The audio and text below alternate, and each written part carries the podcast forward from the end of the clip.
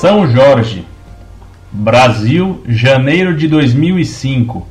Prezado senhor André Melo, lendo seu artigo A Paixão ou o Ódio, segundo Boff, deparei-me com uma afirmação de que São Jorge não seria mais santo. Lembro-me de rumores semelhantes há alguns anos atrás. Gostaria de perguntar se tal afirmação é verdadeira, pois São Jorge esteve sempre presente na espiritualidade católica, sobretudo a oriental, inclusive com uma igreja bizantina dedicada a ele em nossa cidade, Juiz de Fora.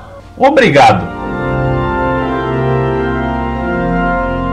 Prezado, salve Maria. Agradecemos seu acesso ao nosso site e também a pergunta sobre a história de São Jorge. Gostaria de me desculpar pela demora em responder-lhe. Muitos trabalhos acabaram por me forçar a adiar sua resposta. Antes ainda de iniciar nossa resposta, gostaria de observar que o artigo que o senhor se referiu não afirma que São Jorge não é mais santo. Nota que trata-se de uma citação entre parênteses. A afirmação é do jornalista, autor do artigo da Folha. A história de São Jorge é muito antiga e envolta em certa bruma lendária. Por essa razão, sua veracidade foi recentemente contestada. Ele teria sido um soldado do Império Romano que, convertido ao cristianismo, se recusou a queimar incenso aos deuses pagãos, sendo então martirizado de forma mais cruel que o comum dentre outros cristãos. Isso ocorreu na época do imperador Décio. O Papa Paulo VI, seguindo política ecumenista, para agradar aos protestantes que são contra o culto dos santos, retirou do calendário litúrgico as comemorações dos santos dos quais não havia documentação histórica, mas apenas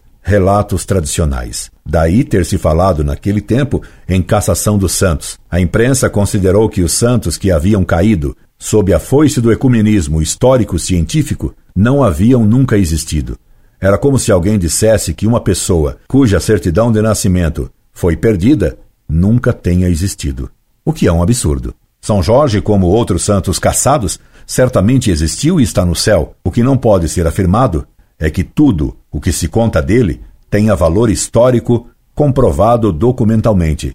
Apenas isso. Também não se tem a certidão de nascimento de Átila, mas seria absurdo que alguém negasse sua existência. Aliás, os padres modernistas, que facilmente contestam o que diz a tradição sobre números santos dos primeiros séculos da Igreja, aceitam de pé juntos o que as lendas dizem de Buda. Portanto, pode rezar para São Jorge e não creia em Buda, e muito menos nos que são movidos pelo espírito histórico pseudocientífico. Incorde Jesus Semper, Orlando Fedeli.